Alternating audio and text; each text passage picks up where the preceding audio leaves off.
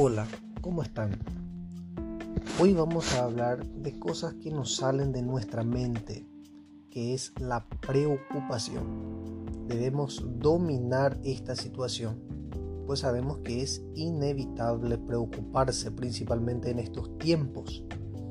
¿Cómo dejar de preocuparse en siete pasos? ¿Has tenido estrés y te han dicho que debes dejar de preocuparte? Ese consejo no es útil porque no es fácil dejar de pensar en las probabilidades y futuros escenarios que puedan presentarse. Sin embargo, es algo que debes hacer por tu bienestar emocional, o sea, por tu propio bien, para ayudarte a retomar el control de tus emociones y pensamientos.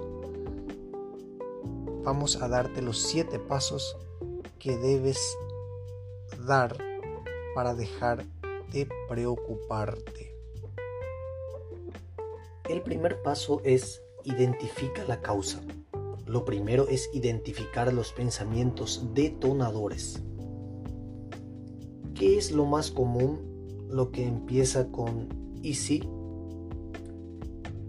Porque una vez que empiezas a pensar en las probabilidades o hechos que aún no ocurren, entonces es allí donde nacen la preocupación, o sea, de problemas futuros que pueden venir a ocurrir. Y si tal vez me pasara esto o si tal vez me pasara lo otro. Ese es el primer paso, identificar la causa. El segundo paso es califica la intensidad. Califica del 1 al 100 la intensidad de tu preocupación. Toma un tiempo para considerar la puntuación. No hagas deprisa. 3. Escribe tu preocupación. Cuando nos preocupamos, solemos imaginar los peores escenarios, el peor de las hipótesis. Siempre se viene a nuestra cabeza. Pero el siguiente paso es escribir. Si te sientes preocupado, Escribe todo lo que imaginas que sucederá. Eso incluye las reacciones, las reacciones de otras personas, de lo que dirán, lo que harás, etc. 4. Cuarto paso. Examina la evidencia a favor. Busca evidencias que confirmen lo que imaginas realmente pueda suceder. Aunque parezca contraproducente, eso te dará la oportunidad de dar un paso atrás y hacer un inventario de cuán verdadera y realista es tu preocupación. Quinto paso. Punto número 5. Examina la evidencia en contra para contrarrestar el paso anterior debes buscar información comprobada que contradiga tus preocupaciones.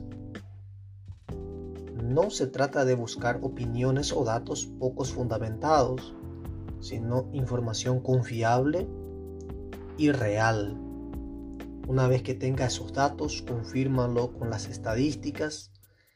Es algo que te ha pasado a menudo también es beneficioso calificar la probabilidad que esto suceda de 0 a 100 para ayudar a disputar el pensamiento negativo automático de la preocupación. Escribí las probabilidades de lo que pueda pasar. 6. Añade un pensamiento realista. Usamos compasión para combatir la catástrofe. Si te pones en lugar de otra persona, él o ella está preocupada por la misma situación, tal vez por la falta de noticias, ¿qué le aconsejarías? ¿Qué aspectos positivos y realistas notarías? Pueden ser por varias hipótesis. Otra pregunta importante que debes hacerte es la cantidad de energía que estoy poniendo en preocuparme por esta situación es proporcional a la importancia?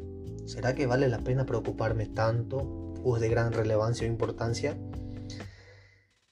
debes tomarte un punto para considerar este punto. Debes tomarte un tiempo para considerar este punto. Punto número 7. El séptimo paso. Vuelve a calificar la intensidad.